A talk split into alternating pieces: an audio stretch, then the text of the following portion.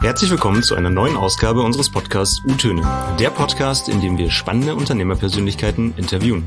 Mein Name ist Christian und eine dieser spannenden Unternehmerpersönlichkeiten ist Benjamin Welskütsch. Er ist Unternehmer und Nachfolger in zweiter Generation. Wir reden heute über sein Unternehmen, seine Herausforderungen während der Corona-Krise und vieles mehr. Das erzählt uns Benjamin jetzt in dieser Ausgabe von U-Töne, Unternehmertöne. Hallo Benjamin und moin moin nach Hamburg. Moin moin. Ja, freut mich. Ja, schön, dass du da bist. Du bist jetzt schon der zweite Hamburger in kurzer Zeit hier bei uns und ähm, erzähl uns doch mal was zu deinem persönlichen Werdegang. Wer ist eigentlich Benjamin Özgüç und was machst du so? Also, mein Name ist Benjamin Özgüç, genau. Ich komme aus Hamburg, bin 30 Jahre alt, bin auch hier geboren, werde auch immer hier leben. Und ich muss sagen, die Stadt Hamburg, die äh, hat mich schon, ja, ist mir angetan, sagen wir mal so. Und zu mir, mein Werdegang, sagen wir mal, die prägenden Sachen waren bei mir ein Auslandsjahr. Also ich war mal ein Jahr in Kanada, was äh, viel von meiner Persönlichkeit ausgemacht hat. Hab äh, Fachabitur gemacht und genau, ansonsten noch studiert, BWL mit Messe, Kongress, Eventmanagement, was quasi auf meine Branche auch so ein bisschen zugeschnitten ist. Und ja, bin seit knapp, glaube ich, sieben Jahren im Verband. Ja, das zu mir. Deine Firma, die HMB Hanseatic Messebau GmbH, ist seit ungefähr 30 Jahren auch in Hamburg dann ansässig, oder? Und was macht dein Unternehmen?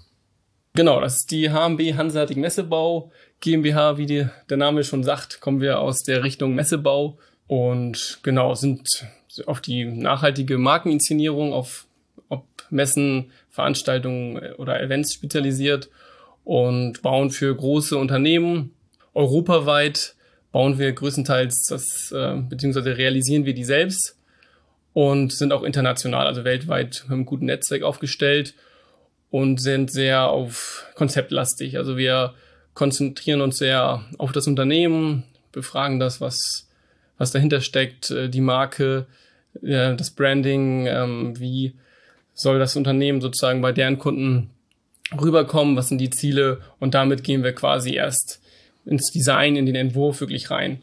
Also klar, man kennt den Messestand, die Systembude, da kommen wir ursprünglich mal her. Ähm, so hat mein Vater das auch damals ein bisschen gegründet. Die großen äh, Systembuden für die Hamburger Messe haben wir damals gebaut. Wir waren da damals der Servicepartner sozusagen der Hamburg Messe. Also jeder Stand, der quasi bei der Messe angefragt wurde, den haben wir gebaut. Und ähm, ja, haben uns dann doch aber immer mehr dazu entwickelt, sehr individuell zu bauen, mit dem Fokus nachhaltig und ähm, trotzdem individuell mit einer Systemkonstruktion. Boah, danke dir schon mal für diese kleine Einleitung und diese kleine Vorstellung von dir und von deinem Unternehmen. Und äh, weil du ja bestimmt schon unseren Podcast kennst und auch mal gehört hast, kennst du bestimmt unsere kleine 3x3 Fragerunde, in der ich kurz drei Sätze und Stichworte vorgebe und die du dann mit einer kleinen Aussage vervollständigst. Hast bestimmt schon mal gehört, oder? Ja, habe ich schon mal gehört. Ich bin gespannt. Okay. Keine Angst, tut nicht weh.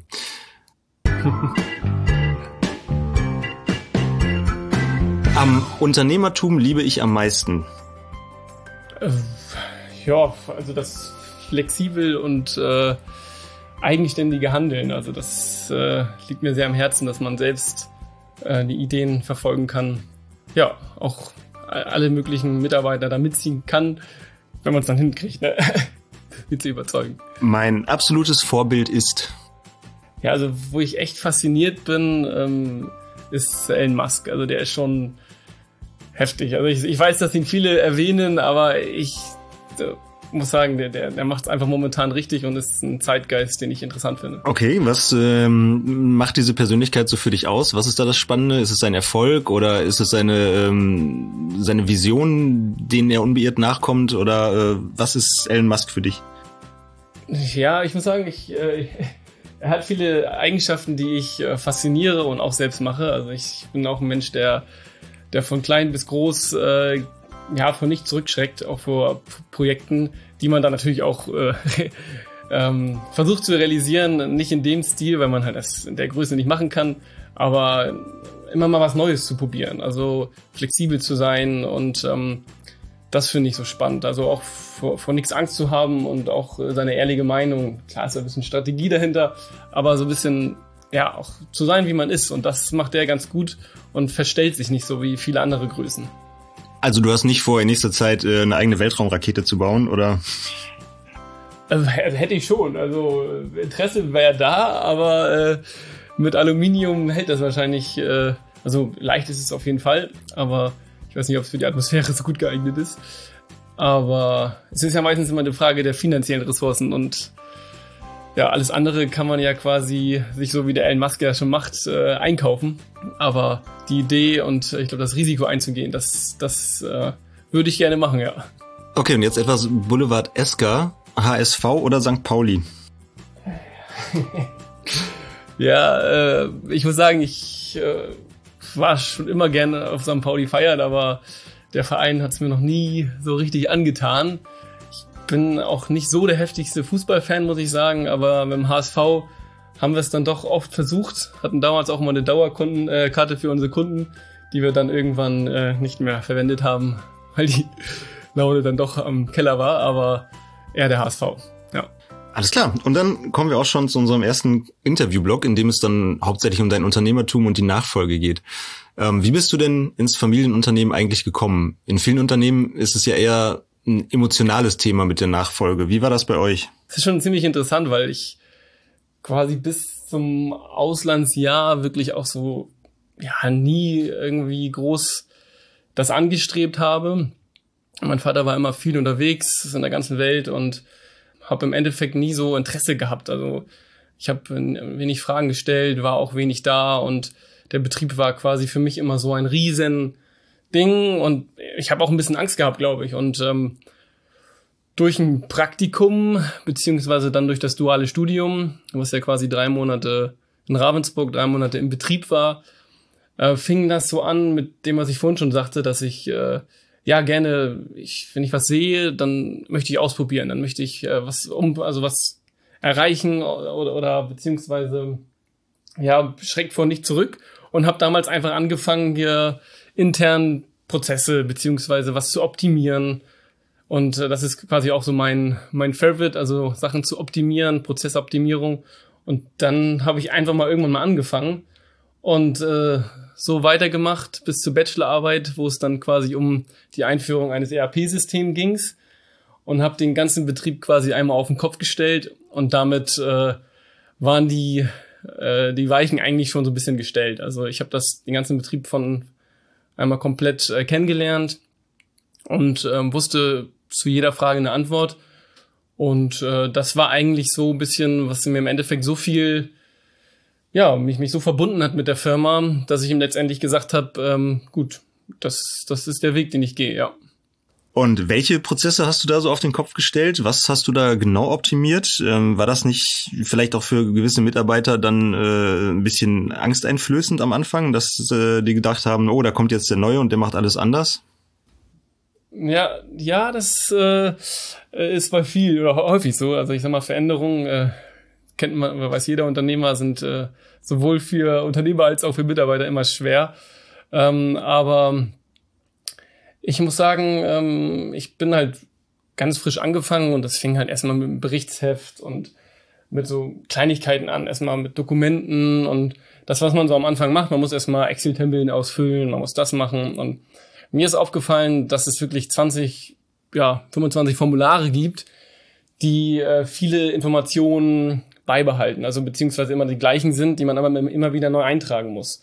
Und äh, dann habe ich quasi angefangen mit meinem eigenen System mit Excel, was ich mir alles selbst beigebracht habe und äh, Access und ähm, habe damit quasi Formulare und äh, alles Mögliche optimiert. Das war so mein erstes eigenes ERP-System, was ich quasi mit Excel aufgebaut habe.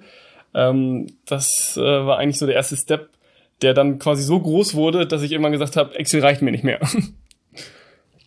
Okay, und kannst du uns nochmal erklären, was ein ERP-System eigentlich ist? Ja, also das, der Begriff kommt so Enterprise Research Planning, ähm, ist im Endeffekt äh, das äh, ein Datensystem, was, was quasi alle Daten und Prozesse im Unternehmen auffasst, äh, beziehungsweise mit, denen, mit dem man arbeiten kann. Also bestes Beispiel ist, wenn man jetzt irgendwie Kontaktdaten immer wieder vorher in Excel eingetragen hat, dann sind die einmal im CRM hinterlegt und mit einer Schnittstelle zum ERP-System quasi kann man damit arbeiten. Das heißt, wenn man einen Auftrag anlegt, wenn man einen Lieferschein anlegt, also das ist halt so das ganz simple, bisschen, dass man aber auch nachher Ressourcen braucht, Artikel, ähm, wann ist welcher Artikel auf der Messe, wann ähm, ja, müssen Bestände nachgekauft werden und ähm, wie kann man das im Vertrieb nutzen durch Informationserfassung, die quasi einem über Newsletter oder andere, andere Formate helfen. Und das äh, habe ich dann irgendwann so gewuppt bekommen, dass quasi alle oder Mitarbeiter mit mir gezogen sind und dann gesagt haben, gut, wir ja, gehen von Excel doch auf ein einfacheres System, ja. Okay, und äh, diese Entscheidung, ein Familienunternehmen dann zu übernehmen und in, ich sage jetzt mal wahrscheinlich große Fußstapfen zu treten, ist ja selten eine Entscheidung, die man von heute auf morgen trifft. Und es hört sich auch so an, als ob das bei dir eben auch nicht der Fall gewesen wäre, sondern du bist da so langsam reingewachsen. Ähm, wie kann man sich das vorstellen? Welche Rolle hatte das Familienunternehmen bei dir in der Kindheit? Und gab es dann irgendwann so einen Schlüsselmoment, wo du gesagt hast, okay, ab jetzt bin ich vollständig selbstständig? Ja, das ist ehrlich gesagt schon ein bisschen längerer Prozess und doch dann sehr spontan gewesen. Also ich muss sagen, ähm, mein Vater hat mich schon immer sehr beeindruckt, ähm, muss ich sagen. Also kurz zu seiner Person. Also mein Vater ist mit elf Jahren nach Deutschland gekommen und ähm, ja, auch sein mit erstmal Eltern, die sind dann aber quasi relativ kurz wieder ähm, in die Heimat zurück. So war er quasi alleine, beziehungsweise mit seinen Brüdern hier und ähm, ja, musste quasi alleine klarkommen mit wenig, wenig äh, Geld und äh, so wie das so ist, man musste von neu anfangen, ob es Taxifahren war und ja, trotzdem hat er es dann hinbekommen, durch äh, viel Wissen, durch verschiedene Schicksale dann doch ähm, zum Unternehmertum zu kommen und ähm, das so aufzubauen und ich sag mal, in der kurzen Zeit äh, so ein großes äh, Unternehmen aufzubauen, beziehungsweise ist jetzt auch nicht groß, aber zumindest für mich war es immer sehr ähm, groß und da hatte ich einen riesen Respekt vor. Und ich sag mal, bis der Wandel kam, wo ich gesagt hatte, gut, ich habe dann Überblick, hat es schon echt ein bisschen gedauert, weil das, ich sag mal, gerade im Messebau ähm, ist das schon sehr vielfältig. Also man hat so viele verschiedene Eigenschaften vom erstmal verstehen, Kunden verstehen, mit ihm in Kontakt treten, die, die ganzen Fragen äh, zu verstehen, wieso was wichtig ist, was eine Marke, ein Branding oder überhaupt ist ja, das, das sind die einen Sachen und dann geht's aber hin zur technischen Planung. Ähm, was ist überhaupt eine Statik? Wie wird ein Messestand gebaut? Wie hält eine äh, sechs Meter hohe Wand? Ähm, wie kann das dann überhaupt ähm, auch realisiert und entworfen quasi und gepackt und dass jede Schraube nachher wirklich passt und in Paris oder ähm, sonst wo nachher auch wirklich alles ähm, ja hinhaut. Und das sind sehr viele Sachen, also vom, vom Tischler über einen Lageristen, über einen Projektleiter, über einen Innenarchitekten, über einen Verkäufer, äh, bis hin zum Büro und meinem Vater sind das so viele verschiedene äh, Faktoren, die mich immer echt so, ja, das war wie so eine Mauer, die ich, die ich nicht durchbrechen konnte. Und das hat schon mal so ein paar Jahre gedauert, um alle Felder kennenzulernen, ja. Mm, das glaube ich. Das ist, äh, das klingt jetzt sehr handwerklich, was du halt alles sagst. Und du hast ja gesagt, äh, du hast selber ähm, Eventmanagement, also BWL mit ähm, Schwerpunkt Eventmanagement studiert, dann musstest du dir natürlich erstmal äh, ganz schön was draufpacken, noch was dieses Handwerkliche angeht, nehme ich an. Ja, ja, das stimmt. Also das ist, ähm, ich war, muss sagen, ich bin schon immer sehr handwerklich gewesen, aber nicht in dem Fachbereich, sagen wir mal so. Also ich war jetzt nicht ähm, derjenige, der da professionell drin oder das professionelle Know-how hatte, sondern eher so ein bisschen, ich habe ein bisschen gebastelt und ich kriege das schon irgendwie hin. Also selbst jetzt ist es so, ich, ich schrecke für nichts zurück und ich finde für alles eine Lösung, aber äh, das Fach-Know-how ist doch sehr schwierig, gerade wenn es darum geht, ähm, besser zu werden und ähm, neues Know-how ähm, neu zu erlangen. Das ist, muss ich sagen, immer sehr schwer gewesen, weswegen ich mich auch damals entschieden habe, den Bereich ein bisschen ja zurückzunehmen. Also dass man, dass man im Endeffekt eigentlich das, was mein Vater auch durch den Prozess, man wollte alles selber machen, aufgebaut hat, habe ich dann quasi irgendwann gesagt, ich möchte es eigentlich weniger haben und mich in, aus gewissen Prozessen sogar zurückgezogen. Wie funktioniert da oder wie können wir uns jetzt diese Zusammenarbeit da mit deinem Vater äh, vorstellen aktuell? Ist er noch in der Firma tätig und äh, ist er für die äh, handwerklichen Sachen, sag ich mal, zuständig und du für, ähm, ja, wie sag ich das jetzt? Für das Organisatorische? Ja, also mein Vater ist nicht mehr tätig, muss ich sagen, beziehungsweise nicht mehr operativ und auch nicht mehr in der Firma selbst. Also er ist im Background natürlich noch da, weil er auch noch ähm, ja, Geschäftsführer ist. Ähm, Im Endeffekt wollten wir letztes Jahr eigentlich so ein bisschen das Ganze ja nach ewigen Hin und Her ähm, ja ähm, sozusagen fertig machen, dass ich den Betrieb komplett übernehme. Und ähm, das haben wir natürlich aufgrund von Corona dann jetzt noch ein bisschen verschoben.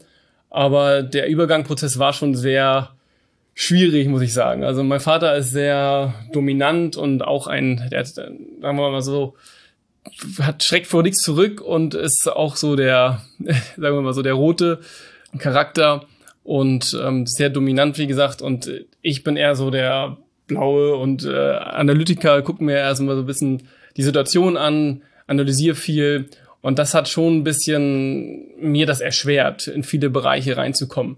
Ich habe dann immer mehr versucht, natürlich zu überzeugen und meine Varianten so ein bisschen auch zu ähm, ergreifen, die ich kann. Also ich habe quasi mit meinen Fähigkeiten und meinem Fachwissen und mit meinen Zahlen überzeugt und nicht mit der emotionalen Entscheidung.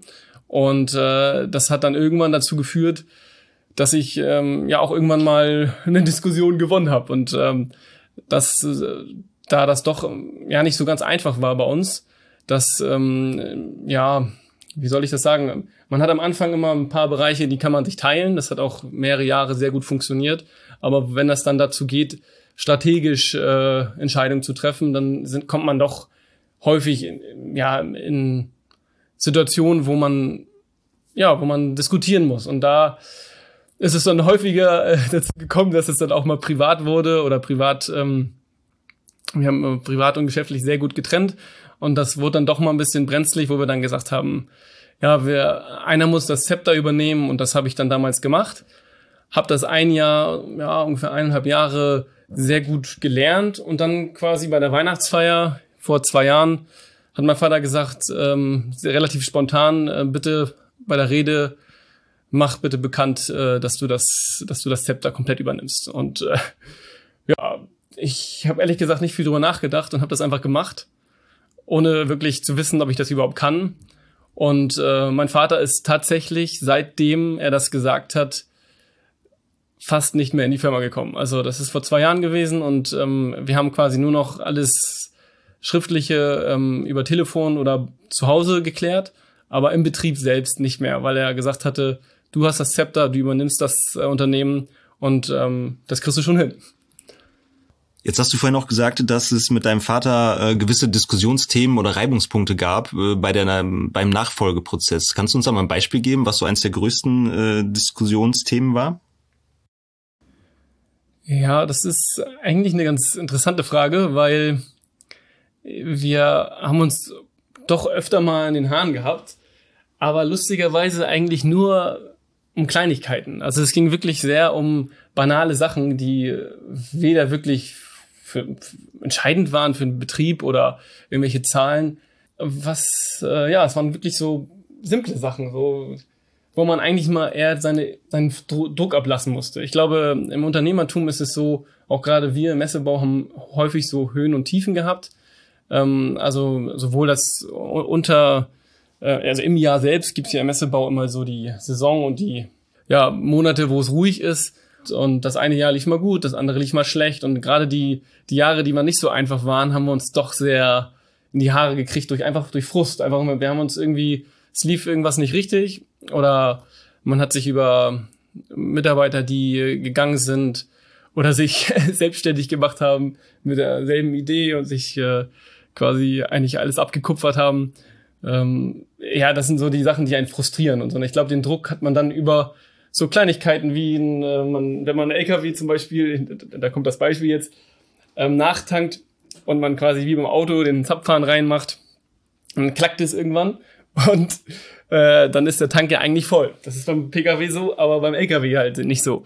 Und das habe ich halt vergessen und äh, das äh, hätte man dann nach fünf Jahren wissen sollen. Und darum haben wir uns dann in die Haare gekriegt und hatten dann drei Wochen nicht miteinander geredet.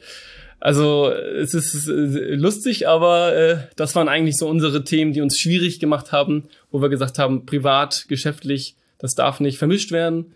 Wir wollen, wir haben eine sehr starke Familie muss ich sagen. Und ähm, die haben wir immer geschont. Also die Familie selbst war immer höher als äh, das Unternehmen selbst. Das ist uns immer wichtig. Jetzt äh, wollte ich dich gerade fragen, was war dir denn persönlich sonst noch wichtig, außer halt der Zusammenhalt in deiner Familie? Was war dir wichtig, als du eingestiegen bist? Dir persönlich? Also es gab so ein paar Jahre, wo ich wirklich selbst mich äh, quasi in Prozessen verloren habe, wo man halt so im Unternehmen selbst so drin ist und man so ein bisschen guckt, wie, wie geht man mit der Situation um, wie meistert man Probleme. Das war, da war ich sehr gut drin, muss ich sagen, habe auch vieles gemeistert und verstanden, was ich vorher wirklich, wo ich gesagt hatte, oh Gott, um Gottes Willen, verstehe ich nicht. Ähm, aber ich selbst, ähm, ja, habe mich da viele Jahre doch ein bisschen zurückgehalten und habe das jetzt so in der Krise gemerkt, wo man auch mal doch mal ein paar Tage mal Zeit hatte, was man eigentlich so ähm, ja sehr gerne selbst machen möchte. Und da muss ich sagen, bin ich manchmal ganz schön konträr mit der Branche, weil wir ja doch sehr eine stressige Branche und eine sehr, wie soll ich das sagen, man, man, man steht sehr unter Stress und Druck. Also wenn man jetzt quasi einen 240 Tonner mit einem individuellen Messestand irgendwo nach Paris schickt äh, und es irgendwie Schneesturm ist und alles Mögliche und dann man, man betet, dann kann man drei Tage nicht schlafen. So eine Tage haben wir halt oft gehabt.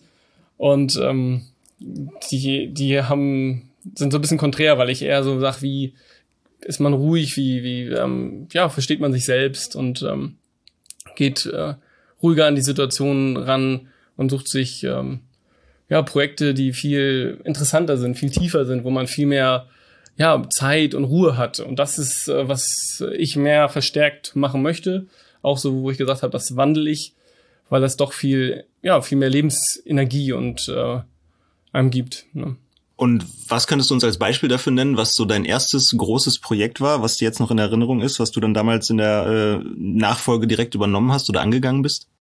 Ja, also im Endeffekt gibt's so zwei Sachen. Zum einen, die ich schon beschrieben hatte, so ein bisschen diese ERP-Integration. Ich sag mal, wer, wer sich schon mal mit der Einführung eines Warenwirtschaftssystems auseinandergesetzt hat, der weiß, äh, wie komplex und schwierig das ist. Ähm, erst recht, wenn man dann fünf verschiedene Abteilungen hat. Also das muss ich sagen, das war nicht nur fürs Unternehmen selbst, sondern für mich auch einer meiner größten Herausforderungen, die ich je gemacht habe. Auch wenn ich da im Nachhinein so ein bisschen das wieder abgestoßen habe, ähm, war das für bestimmt sechs, sieben Jahre mein, mein großes Ding und ähm, fand das schon echt interessant, was man mit äh, Digitalisierung, also ich sag mal, ich habe angefangen vor neun Jahren und da hatte ich schon Träume, die heutzutage normal, also die heutzutage erst so in die Unternehmen reinkommen. Und ähm, da habe ich mich echt frustriert, weil häufig sowohl finanziell als auch wir als Betrieb ja zu klein waren dafür. Also ich habe viel größer schon gedacht, ja, mit so ganz Kleinigkeiten, wie man, wie man wirklich den, den Alltag, wie man Prozesse, wie man alles so automatisieren kann, dass wirklich der, der Mensch sehr erleichtert ist und viel flexibler. Und das äh, waren Sachen, die, wenn man auch mal, wenn es dann funktioniert, auch schon einen sehr stolz machen. Also wenn man es versteht und äh, gerade wenn man so eine Bachelorarbeit darüber schreibt, dann geht man ja auch wirklich sehr in die Tiefe. Und das war auch so die Krönung dann, als ich das Studium fertig hatte, ähm, dass, dass ich dann, ja, was stolz darauf war. Also wirklich mal das aufzuzeigen und ähm, auch zu sagen, warum ist das so? Weil, sag mal, man kann alles machen und alles tun, aber letztendlich ist das Hauptthema, den Mitarbeiter oder den Menschen das zu erklären, verständlich zu machen und diese Veränderung anzustoßen und ihn mitzunehmen. Und das sind wirklich, glaube ich, eher die, die wesentlichen Sachen. Also es geht vielmehr um, wie man Menschen mitnimmt und mit Menschen zusammen was, was, äh, was plant und organisiert. Und das ist auch ein Thema, was, womit ich mich viel auseinandersetze momentan, weil das habe ich vorher immer ganz vergessen. Ich dachte immer, es geht um, um die Excel-Tabelle, die verbessert wurde, aber das große Ganze, wie man Menschen wirklich mitnimmt und sie selbst quasi ähm, ähm dazu bringt, äh, Veränderungen anzustoßen und zu verbessern. Das waren erst so Erkenntnisse, die hatte ich dann erst so danach gesammelt. Das sind doch Sachen, die lernt man nicht im Studium, oder? Nee, das nicht. Also ich habe im Studium äh, so einiges gelernt. Oder ja, was heißt, äh, meistens ist ähm, im Studium selbst in den drei Monaten eher weniger, mehr, mehr im Betrieb. Aber ähm, das Theoretische, was man doch gelernt hat, so, das hat ihnen, ich sag mal, die Struktur gegeben. Also ich sag mal, das Studium, man hat es immer nie verstanden, was man da eigentlich gelernt hat. Aber dieses Grundverständnis, das ist schon sehr gut. Also wenn man das einmal hinter sich hat, ähm, auch wenn man es nicht verstanden hat, gibt einem das so viel Halt, wo man dann quasi mit den Praxiserfahrungen eigentlich erst was Großes aufbauen kann. Also das Grundfundament so, äh, aus dem Studium ist schon wichtig, ja. Okay, und damit kommen wir zu unserer nächsten 3x3 Fragerunde. Wenn ich einen Wunsch frei hätte. Ich glaube, was ich mir immer wünsche, ist immer, dass man gesund ist, dass ein, die Familie und die Freunde gut geht. Das ist für mich immer wichtig. Hm, und damit passend anschließend die nächste Frage. Das Jahr 2020 in einem Wort. Ja, es, es, ist, es hat einem zum Nachdenken gebracht, muss ich sagen. Also ich denke mal, Nachdenken ähm, trifft glaube ich, ganz gut, weil klar, uns hat es von der Branche her wirklich ziemlich heftig getroffen. Aber ich hatte noch nie so viel Zeit, drüber nachzudenken, was eigentlich hier gerade passiert und sowohl betrieblich, privat als auch neue Ideen. Ich denke mal, das ist ein ganz passendes Wort. Und die letzte Frage, Hamburger sind? Äh, lustig. ja, also zumindest die, die ich kenne äh, und mit denen auch mit den aus dem Verband, mit denen wir immer losziehen, wenn wir mal irgendwie einen Urlaub oder irgendeine Feier haben. Ich sag mal, gelacht wird immer und ich glaube, das ist das, das ist das, was ich dazu sagen kann, ja. Ja, locker und lustig, so kenne ich euch, ja. genau. Gut, damit kommen wir zu unserem zweiten und quasi letzten Interviewblock und hier geht's um dein Unternehmen und Corona. Erzähl doch mal, ihr seid im Messebau aktiv. Wie hat euch und diese Branche die Krise getroffen? Ich habe das von, von Anfang an sehr ja, realistisch betrachtet, sagen wir mal so, weil ich mich mit vielen Menschen, mit vielen auseinandergesetzt hatte, auch aus der Branche. Ich sag mal, die Messebranche hat es zuerst getroffen, das ist klar. Aber das Netzwerk, was dahinter ist, was, das ist schon sehr gut aufgestellt. Und wenn man da merkt, schon in anderen Ländern rüttelt's ganz schön, dann ähm, sieht's nicht gut aus. Und dann, ja, habe ich ja im Endeffekt meine, ich sag mal, ich muss ehrlich sagen, ich habe ein gutes ERP-System, aber ich habe immer noch meine meine, meine, meine Excel-Liste, also da muss ich sagen, bin ich äh, trotzdem immer noch treu geblieben. Ich habe die eine Liste, die, die habe ich wirklich seit zehn Jahren aufgebaut. Ich habe sie quasi vernichtet und ein Blatt Papier genommen und aufgeschrieben, was kann ich quasi verändern, was kann ich quasi äh, ja, machen, dass wir das überleben. Und das waren wirklich äh, Momente, die echt heftig waren. Also ich habe wirklich alles, was wir, was kostet, ob es Mitarbeiter sind, ob es Fuhrpark ist, ich bin jede einzelne Position durch und habe sie quasi gestrichen und mir einen, äh, und habe gesagt, funktioniert nicht. Ich muss einen Weg finden. Und das war nicht schön. Also ich musste viele Entscheidungen treffen, die sehr emotional waren und äh, musste auch viele sehr emotionale Momente quasi selbst äh, bewältigen, die ich wirklich so in der Form noch nie hatte. Ähm, es gab auch viele Tränen und ähm, auch wenn man Mitarbeiter behalten hat, ja, ich muss sagen, ähm, war es genauso schwer, als wenn man sie, ja, wenn man sie quasi gekündigt hat, weil es ging dann los mit, ja, es war ja keine Hilfe in Aussicht, es war keine Kurzarbeit in Aussicht, beziehungsweise schon. Man konnte erstmal nicht aufstocken, weil man wusste nicht, was kommt. Und wenn man dann quasi mit Mitarbeitern redet und die sagen, ja, ähm, du sagst, bei mir sieht's auch eng aus und das mit einer ziemlich zitternden Stimme, dann ähm, macht man sich gerade mal Gedanken, ja, was passiert, was macht, was macht man jetzt? Will man jetzt quasi überleben oder nicht? Und in der Situation habe ich dann ja mir diese Beratungspauschale, die man sich da quasi per Förderung holen konnte, die ich natürlich nicht bekommen, gefördert bekommen habe, weil sie zu viele beantragt haben, aber das ist ja mit vielen Hilfen so, ähm, habe ich die beantragt, bin zum ja zu einem Profi gegangen und habe ihn gefragt, was er uns rät und bin mit einem nicht so guten Ergebnis daraus gekommen, muss ich sagen. Ähm, und äh, das hat mich erstmal stutzig gemacht. Und dann habe ich meinem Vater in die, in die Augen geguckt und habe gesagt, Papa, das will ich, ich will das nicht. Ich, ich, ich, ich pack das nicht. Ich kann das nicht äh, ähm, mit mir irgendwie, ja, vereinbaren und habe gesagt, ich, ich muss das irgendwie hinkriegen. Und dann bin ich so zurück und habe im Endeffekt alles an Kosten runter reduziert. Ich habe Fuhrpark, musste LKWs quasi ähm, per Leasingübernahme an, an Subunternehmer weggeben. Ich habe wirklich alles radikal runtergefahren und ähm, konnte zum ersten Mal Licht, einen Lichtblick sehen, wo ich sagen musste, gut, ähm, dass diese Angst an, an Fixkosten zu ersticken, ähm, ja, das äh, ist irgendwie machbar. Und ich habe ein paar strategische Entscheidungen getroffen, ähm, zum Glück vor Corona, die mir das im Endeffekt, also ist auch das Thema Produktion zurück holen, weil ich habe einen Freund von mir, den habe ich über den Verband kennengelernt, hatte meine Tischlerei zum Beispiel vermietet, weswegen ich Einnahmen hatte. Also ich hatte Grundeinnahmen, an die ich mich anpassen musste. Und äh, so ging erstmal die nächsten drei Monate vorbei und da musste ich erstmal wirklich auch kämpfen, weil ich, ich hatte so viele Kunden, die dann bezahlt hatten und nichts bekommen haben und ich musste dann eine Lösung mit denen finden. Also man, man wusste schon, man geht, beide gehen blutig raus und das war schon hart. Also das war wirklich, ähm, auch wenn man dann staatliche Institutionen hat, die dann quasi äh, ja rigoros ihre Gesetze durchsetzen, ähm, weil da weil da irgendwelche Wirtschaftsprüfer das prüfen, kann ich teils nachvollziehen, teils nicht. Aber wir haben wirklich so viel vernichtet, also nicht nur unser Geld, sondern auch von unseren Kunden, das ist quasi verpufft. Also wenn man überlegt, wir haben eine halbe bis Millionen Umsatz verloren in drei Tagen und die waren quasi einfach weg.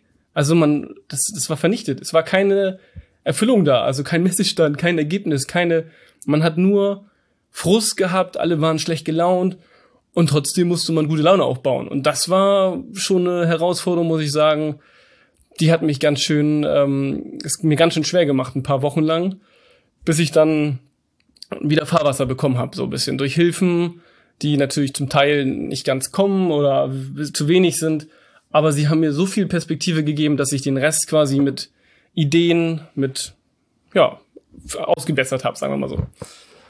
Du hast jetzt auch das Thema mit deinen Mitarbeitern angesprochen. Äh, wie sieht's denn da aus? Musstest du die in Kurzarbeit schicken? Und wenn ja, wie viele Mitarbeiter hattest du? Und äh, vielleicht so prozentual, wie viele sind in Kurzarbeit? Wie viele kannst du erhalten? Wie siehst du da die Perspektiven? Was mich ein bisschen Angst gemacht hat, war wirklich, dass ich nicht wusste, wie weit äh, ja diese ganzen Kosten quasi auch erstattet wurden. Das habe ich nicht gewusst. Deswegen musste, habe ich wirklich auch viele ja, gekündigt quasi, obwohl ich sie eigentlich noch brauche musste dann aber auch viel mit denen sprechen, dass ich sage, wenn das wieder losgeht, dann finden wir wieder eine Lösung oder hoffe ich zumindest, dass sie weiterhin noch an uns glauben. Aber mir war es in vieler Hinsicht auch wirklich ähm, ja zu zu heftig. Also dass ähm, diese Verantwortung komplett zu tragen und jedem es recht zu machen. Das war wirklich so das konnte ich nicht. Also ich konnte nicht jedem Mitarbeiter sagen, ja, ich, ich stock ihn auf. So. Und das tat mir im Endeffekt leid, aber es ist im Endeffekt auch der Punkt, der mich dann optimistisch sehen lassen hat von den Zahlen her, dass ich sagen könnte, wir überleben es überhaupt. Und ähm, da sind wir schon, also wir kommen mal so aus einer Range von 20 Mitarbeitern. Ähm, ein bisschen sind wir schon minimiert gewesen durch die Tischlerei, die ich so ein bisschen, ja, wir sind ja noch mit, mit fünf Leuten, da ist ein Freund von mir mit in der Tischlerei, ähm, und ähm, der hat so ein bisschen mein Team quasi übernommen. Also sind wir insgesamt so um die 20 gewesen. Und ähm, ich muss sagen, äh, ich habe die Zahl schon mehr als halbiert, ja. Also das äh, hört sich schmerz. Also ist wirklich für mich auch echt schwer, muss ich sagen. Also das tat mir in vieler Hinsicht leid und äh, musste auch viele Sachen treffen, die ich nicht wollte. Aber ja, mich haben halt die Situation so beengt so. Und das das ist halt recht schwer, wenn man, wenn man derjenige sein muss, sowohl auf Kundenseite, Mitarbeiter oder Lieferantenseite, wenn man da ja Entscheidungen durchboxen muss, die man eigentlich gar nicht will, um zu überleben. Und das ist, glaube ich, worauf ich viel gelernt habe, aber das auch ähm, nur, weil ich auch viele Jahre vorher auch schon so die Erfahrungen mit mit Situationen gesammelt habe, wo man schnell handeln muss, wo man große Entscheidungen treffen muss Ansonsten ähm, hätte man das, glaube ich, oder hätte ich es alleine. Ich muss sagen, ich habe vieles alleine getroffen, weil ich meinen Vater auch nicht dabei haben wollte. Und äh, wir auch gesagt haben, wir, ich mache das alleine, weil sonst das wird mir zu viel.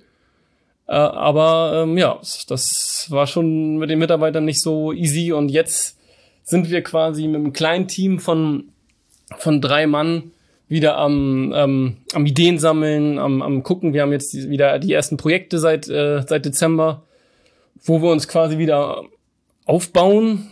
Aber ähm, ja, ich muss sagen, wir, wir bilden uns quasi selbst sehr viel weiter. Also sowohl ich als auch mein Team äh, gucken gerade, was Digitalisierung angeht. Also wie kann man virtuelle Unternehmeninszenierung machen. Das Thema New Work hat mich sehr beschäftigt durch diese ganze Veränderung, was auf uns zukommt, weil ich fest davon überzeugt bin, dass äh, die Art und Weise, wie wir arbeiten, irgendwann anders sein muss. Also erst, erst recht, wenn wir die neue Generation angucken und ähm, uns da auch anpassen müssen und auch gerade was Fachkräftemangel angeht, die es haben Mensch, viele Menschen oder die meisten haben viele Erwartungen und dem muss man gerecht werden und das kann man, glaube ich, nur mit gewissen Prozessen.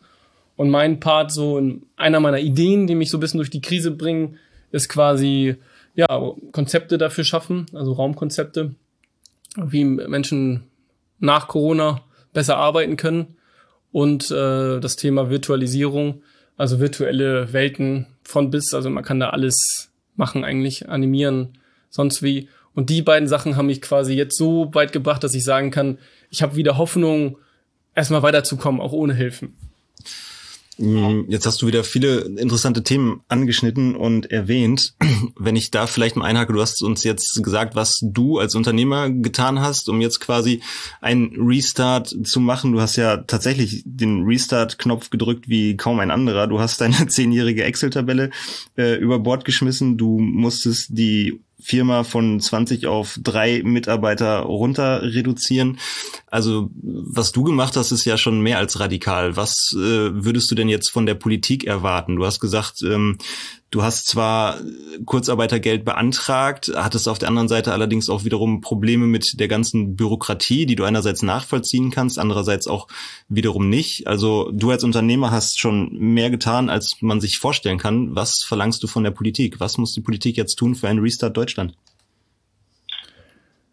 Ja, also das, was ich so ein bisschen, was wir auch schon sehr gut machen, ich sag mal, die Sana ist ja schon sehr aktiv auch und ähm, der Verband. Ähm, also Sana also Röser, die, unsere Bundesvorsitzende. genau. äh, ich muss sagen, das Thema Digitalisierung, klar, es ist schon, ähm, es wird da immer viel drüber geredet, aber es sind so viele Möglichkeiten da. Und ähm, gerade in Deutschland äh, stehen wir uns halt selbst im Weg mit vielen Sachen. Und äh, gerade jetzt muss ich sagen, würde ich es so, ähm, ja, ich würde mich so freuen, wenn man, wenn man mir mal so ein bisschen ja, eine, eine Möglichkeit bietet, sagen wir mal so, weil wir haben wirklich, wir sind, wir sind wirklich ein super Team. Wir haben, ich habe eine riesengroße Immobilie, klar, die ist, was Digitalisierung angeht, vielleicht nicht der gerade auf den ersten Blick interessant, aber was man daraus machen kann ähm, und wie man das anstreben oder beziehungsweise ja verbessern kann. Es ist so viel Potenzial da, aber die, wenn man keine Förderung bekommt oder keine Hilfen oder keine keine Unterstützung, dann ist das wirklich ähm, ja sehr schwer. Und was gerade passiert, ist halt, man hält uns irgendwie am Tropf, aber so richtig helfen tut man uns damit eigentlich nicht. Also wenn man uns eigentlich helfen sollte, müsste man uns quasi finanzielle Mittel ähm, zur Verfügung stellen, die wir quasi, wie auch jetzt ja, stattfindet mit diesen ganzen digitalen Projekten oder Förderungen, die da ausgeschrieben werden, aber die kommen halt bei uns nicht an. Ich habe mich da beworben, wir kommen, wir werden nicht ausgewählt und ähm, gerade ich bin ein digitaler Nerd, sagen wir mal so. Ich, ich habe quasi mit einem Mitarbeiter zusammen ähm, eine ganze virtuelle Welt aufgebaut und habe mich quasi über 3D-Animation bis über ähm, Programmierung ähm, auseinandergesetzt. Und ähm, nur ich kann natürlich, mir sind auch die Hände gebunden. Ich kann, ich investiere jetzt nicht in äh, einen Teil, um nicht, ähm, wenn ich jetzt schon weiß, dass das ist auch vielleicht ein zu großes Projekt das, da brauche ich vielleicht auch irgendwie einen Kooperationspartner, ähm, mit dem man zusammenarbeitet oder den Staat, der mich irgendwie eine Perspektive gibt. Zumindest eine kleine. Ich sag mal, wir haben momentan null Perspektive, sogar Minus. Zumindest etwas, wo ich sagen kann, ich habe ich hab ein Projekt oder ich kann an was was arbeiten, so wo ich ähm, was ja was besser mhm. machen kann. Ne? Du hast jetzt auch gesagt, du hast dich mit äh, New Work beschäftigt. Was hältst du denn ähm, von der aktuellen Diskussion um eine Homeoffice-Pflicht? Ja, ich finde diese Pflicht, alles was Pflicht ist, ist halt schwachsinnig, finde ich. Also klar, es sind Pflichten und es sind Regeln wichtig. Also Regeln sind äh, klar, aber etwas zu verpflichten ist meiner Meinung nach falsch, weil ähm, ich sag mal, es hat sich einiges gedreht durch Corona. Also ich habe zum ersten Mal gemerkt, wie cool Zusammenarbeit mit Mitarbeitern sein kann und wie offen und äh, dort auch Vertrauen herrscht und Verlässlichkeit, das ähm, auf persönlicher Ebene. Und ähm, ich glaube, dass das auch ein Trend ist, viel, ja, dass sowohl beide Seiten, sowohl Unternehmer als auch Mitarbeiter viel mehr Vertrauen einander geben müssen und Verlässlichkeit. Ich glaube, das ist ähm, ähm, ein wichtiges Thema, auch mit New, New Work und mit dem Homeoffice wird das nicht, wir werden davon nicht wegkommen. Also klar, man hat sich ein bisschen dran gewöhnt, aber auch nach, ich, mein Vater sagt immer, nach, nach Fest kommt ab wenn man zu viel im Homeoffice ist, dann wird man auch unglücklich und äh, wird genauso viele Sachen haben, die einen doof finden, wie vorher das oder die man im Büro jetzt hätte. Äh, von daher glaube ich, ähm, dass dieser Mix zwischen Verlässlichkeit, ein bisschen, ja, Überzeugung, an einer Idee, die Art und Weise, wie man auch viel vielleicht besser zusammenarbeiten kann, wie sich Büros verändern, nicht mehr sein einzelnes Büro, sondern vielleicht auch ein bisschen ja flexibler, flexibler gestalten, um mehr die Kreativität rauszukitzeln durch ähm, ja neue Open Spaces, durch neue Art von Räumen, die quasi im Raum sind. Also, ne, dass man durch Akustik äh, sich auch mal abschotten kann für, für paar Minuten oder auch einen Kreativraum hat, wo man auch viel mehr ja auf die Grundbedürfnisse, beziehungsweise ähm, nicht Grundbedürfnisse, äh, hier diese ähm, Unterbewusstsein, das Unterbewusstsein eingeht. Also wie, wie man ja durch Raumgestaltung, durch ähm, ja, Struktur, Raumstruktur, ja, die, die Kreativität, die Leistung verbessert und damit auch vielleicht sogar das Branding des Unternehmens viel mehr verkörpern kann. Also das heißt, ähm, ich sag mal, warum werden jetzt mittlerweile Hotels mit Gaming-Charakter äh, aufgezogen? Warum ähm, haben die Großen wie Google äh, einen Tischkicker? Klar ist das irgendwie Träumerei, aber worum geht's denn? Es geht doch im Endeffekt, dass wir als Mitarbeiter, als Menschen doch das, das Private, das Gesellige äh, durch diese vielen Stunden, die wir bei der Arbeit verbringen, vielleicht ein bisschen kombinieren wollen. Und ich glaube, das ist von aus beider Sicht ein Trend, der sich ergibt, ähm, weil anders wird's wahrscheinlich auch gar nicht möglich, weil dieses durchgehend arbeiten quasi und auf Zeit und äh, auf Kontrolle wird's, es wird uns, glaube ich, irgendwann ja, nicht gut tun. Ja, dann nehmen wir doch mal diese etwas positiveren Anklänge mit. Du hast von Vertrauen gesprochen, von Zusammenhalt, von Verlässlichkeit. Ähm, du hast bei uns im Verband äh, deine Freundin kennengelernt, du hast ein Netzwerk aufbauen können, du hast ähm, einen, einen Freund kennengelernt, der dir in der Krise geholfen hat. Aber die Frage vielleicht nochmal äh, auch für uns, um unsere Arbeit nochmal zu verbessern, wie bist du eigentlich bei uns gelandet? Ja, also das war vor, ich glaube, da war ich sogar noch im Studium, ich glaube vor zehn Jahren war das ungefähr. Da ja, fing das so an. Ich war die ersten Monate ja schon im Betrieb, war ein halbes Jahr, glaube ich, und hatte schon die ersten Fragen, so was Unternehmertum angeht. Und ich muss sagen, ich war schon immer ein Fan von Netzwerken, Kennenlernen und Afterwork und zu Menschen zusammenbringen. Das war für, für mich immer so eine, ähm, eine Freude. Und dann war ich damals, äh, ja, mein Vater war damals, glaube ich, schon zwei Jahre im Verband der ist damals durch den Herrn Darboven äh, inspiriert worden, so dass auf jeden Fall, dass es äh, ähm, ja hat erzählt, was was die machen und das ähm, ja hat im Endeffekt da sich beworben und ich bin dann zwei Jahre später dann mit dem Junioren-Treffen, auf dem ich war, äh, das hat mich so, das fand ich so cool. Also ich bin ja mit, mit noch von heute mit äh, ein paar befreundet, beziehungsweise man kennt sich äh, von dem Junioren-Treffen in ich glaub, Karlsruhe war das. Und danach war die Unternehmerreise nach Kroatien auf dem Katamaran. Und ich glaube, da habe ich dann quasi schon unterschrieben. Also das war, das war so cool, muss ich sagen. Also ich, ich erzähle von heute noch von der Reise. Äh, die, äh, ja, da habe ich viele kennengelernt, auch heute noch gut befreundet. Und ähm, das war der, glaube ich, der Entschluss, wo ich dann auch gesagt habe, das ist mein Verband, den finde ich gut. Kannst du da mal aus dem Nähkästchen plaudern? Was war da an der Reise so toll? Was ist da passiert? Ja, es ging so, man hat, äh, ja, waren mehrere Punkte, sagen wir mal so. Also von, was Unternehmertum angeht, muss ich sagen, man hat wirklich, ja, so Fragen gestellt, äh, die man sonst niemanden fragen konnte, irgendwie. Also man hat ja doch als Unternehmer, ähm, manchmal doch woanders bei denjenigen, die vielleicht unter Unternehmertum nicht so ganz viel verstehen, sagen wir mal so, vorsichtig ausgedrückt, weiß man gar nicht so, was hinter den Kulissen eigentlich abgeht. Man sieht immer einen Betrieb, der so groß ist und ich glaube, diese Fragen, die dahinter sind, die wirklich, dass man auch mal echt mal Schmerzen hat, dass man wirklich mal merkt, es geht einem nicht so gut oder man hat Probleme äh, bei der Nachfolge, man, man weiß nicht, wie man mit seinem Vater umgeht oder so und die konnte ich zum ersten Mal mal so loslassen und ich hatte zum ersten Mal auch auf der anderen Seite mal jemanden, der gesagt hat, ja, bei mir ist genauso und äh, wenn man dann die Gespräche mal führt so, merkt man, dass man nicht alleine ist. Und ich glaube, nur das Gefühl, dass man weiß, ähm, einfach mal ein bisschen Druck abzulassen und zu sagen, ja, ich habe mal jemanden auf meiner Seite und nicht immer jemanden, wie sie den Vater halt in dem Fall auf der anderen Seite, sondern mal einen, mit dem man gemeinsam sich besprechen kann. Und ich glaube, das hat viel, so dieser Club der Nachfolger auch so, das hat für mich viel bedeutet. Also das äh, war ein wichtiger Punkt. Und der andere war halt, ich sag mal, ja, auch so diese, die Mentalität im Verband, das finde ich so cool. So einfach das lockere, auch feiern gehen, ist quasi, brauche ich niemandem erzählen.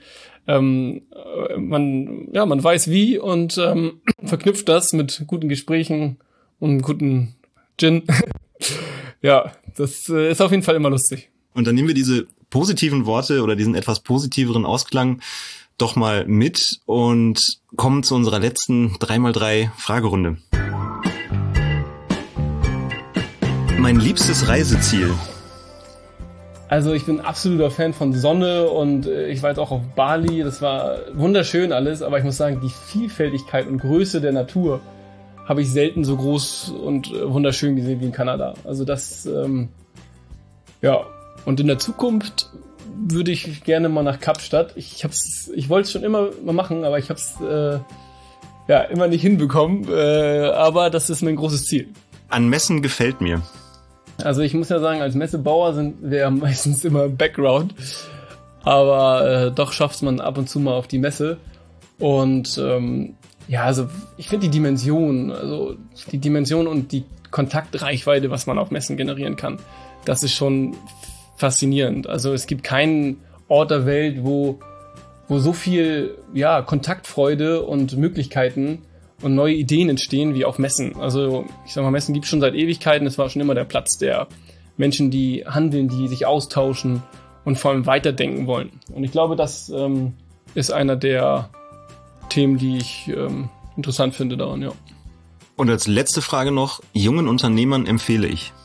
Ja, also was ich so gemerkt habe, dass man doch seine Ziele, also sich selbst höher stellen muss. Also ich finde, man hat doch so bei jungen Unternehmern viel, oder beziehungsweise bei Nachfolgern, sage ich mal so, ähm, war es zumindest bei mir so, dass ich mich vieles manchmal nicht getraut habe. Also ich habe vieles richtig gesehen und äh, nichts gesagt. Und im Endeffekt, ähm, ja, hab's im Endeffekt dann im Nachhinein mich geärgert, weil es dann doch besser gewesen wäre. Und ich glaube, in dem Sinne ist das richtige Wort, glaube ich, Mut. Ich glaube, das ist im Verband äh, ja auch äh, gerade passend. Und ich glaube einfach Mut, was zu sagen und Mut einfach Entscheidungen zu treffen. Ich glaube, das ähm, ist das Wichtigste, weil ich glaube, häufig macht man sich viel zu viel Gedanken und hat viel zu viel Respekt vor etwas. Ich glaube, wenn man eine eigene Meinung hat und etwas durchsetzt, ein besseres Gefühl und eine bessere Entscheidung kann man eigentlich gar nicht treffen. Auch wenn sie falsch ist, ist egal, aber ich glaube, man sollte einfach daran glauben, ja.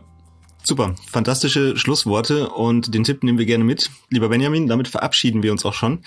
Das war's mit unserer heutigen Podcast-Folge. Vielen Dank, dass du dir die Zeit für uns genommen hast. Vielen Dank für dieses super tolle und ausführliche Gespräch mit dir. Und ich wünsche dir und deiner Firma alles Gute für die Zukunft. Hoffentlich äh, mit besserer Aussicht nach Corona. Und es würde mich auch freuen, wenn wir uns mal wieder hören oder wieder sehen. Vielleicht ja dann mit einer Reise nach Kapstadt. Ja, zum Beispiel. Das hat mich auf jeden Fall sehr gefreut und äh, genau, genug geredet habe ich auf jeden Fall. Und ja, würde mich auf jeden Fall auch freuen. Mal gucken, wo die Reise hingeht. Ich äh, bis jetzt bin ich sehr optimistisch, ähm, aber irgendwo, ja, wird es ja weitergehen. Von daher freue ich mich. Genau, wir bleiben positiv, wir bleiben mutig und ja, bis zum nächsten Mal. Dankeschön. Tschüss. Bis zum nächsten Mal. Danke auch. Tschüss.